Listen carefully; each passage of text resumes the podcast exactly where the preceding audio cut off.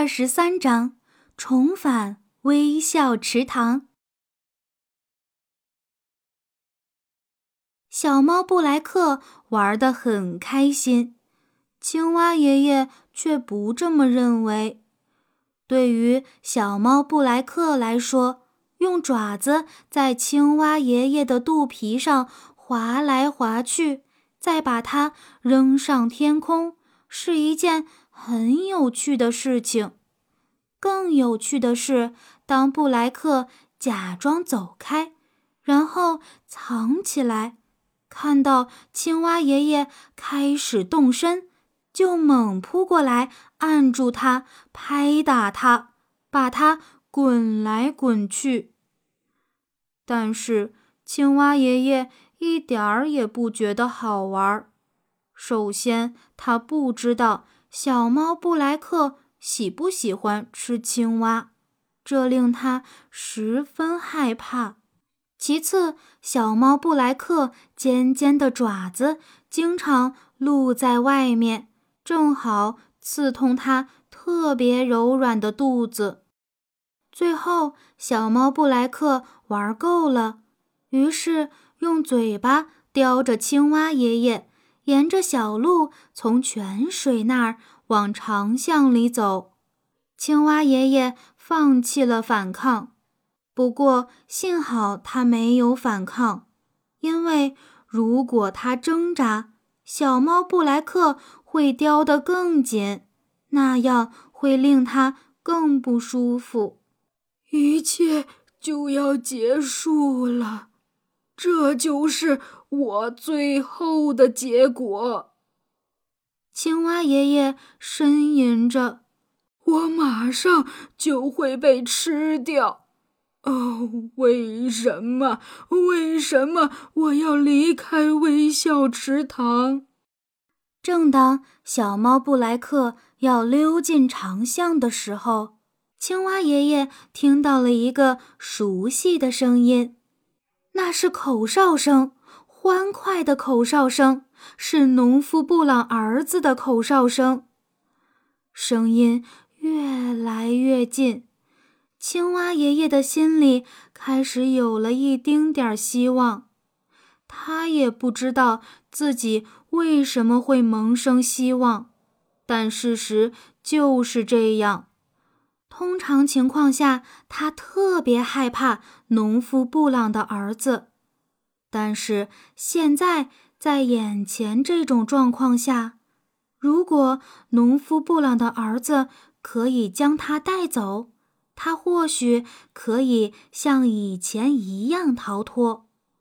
但是他很确定，他永远不可能从小猫布莱克这里逃脱。口哨声更近了。小猫布莱克突然停了下来，一个奇怪的呼呼声从他的喉咙深处传来。“你好，小猫布莱克，你一直在觅食吗？过来，让我看看你找到了什么。”一个声音喊道。小猫布莱克向上拱了拱背，开始用身体蹭农夫布朗儿子的双腿。他的喉咙里发出更加响亮的呼呼声。农夫布朗的儿子弯下腰来看他嘴里叼了什么。天哪！他惊呼道：“我觉得这跟我曾经丢掉的那只老青蛙一模一样。你不会想要它的，猫咪。我会把它装进我的口袋。”过不了多久，我就会把它带回家。说着，他把青蛙爷爷从小猫布莱克嘴里取出来，并把青蛙爷爷放进自己的口袋。他轻轻拍着小猫布莱克，夸它是只聪明的小猫，然后他就吹着口哨，开心地走了。那个口袋里很黑。地方很窄，但是青蛙爷爷不介意这些。同一直被尖锐的牙齿或爪子折磨相比，现在的处境要好很多。青蛙爷爷想知道他们还有多久才能到家，之后将会发生什么。似乎过了很长很长一段时间，突然，青蛙爷爷觉得自己好像飞了起来，紧接着又摔在地上，头被撞得有些晕。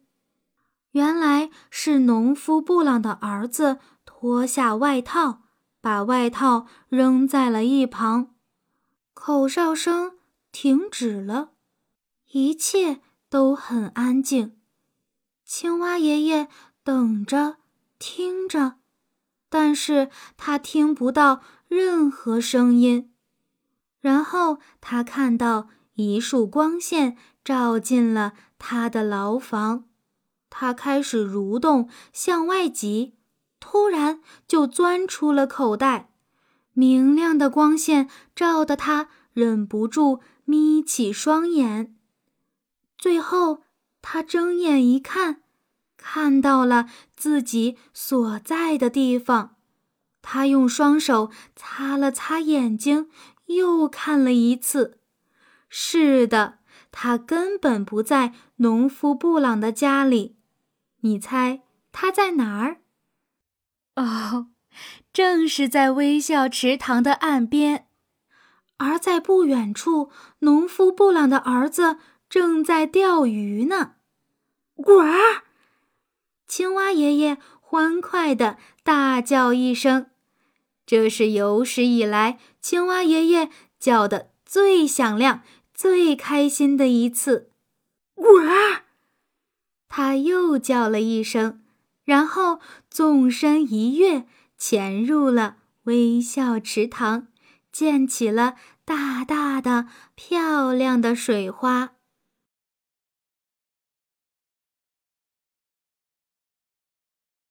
青蛙爷爷再也不想出去看外面的世界了，他很乐意把外面的世界留给其他人。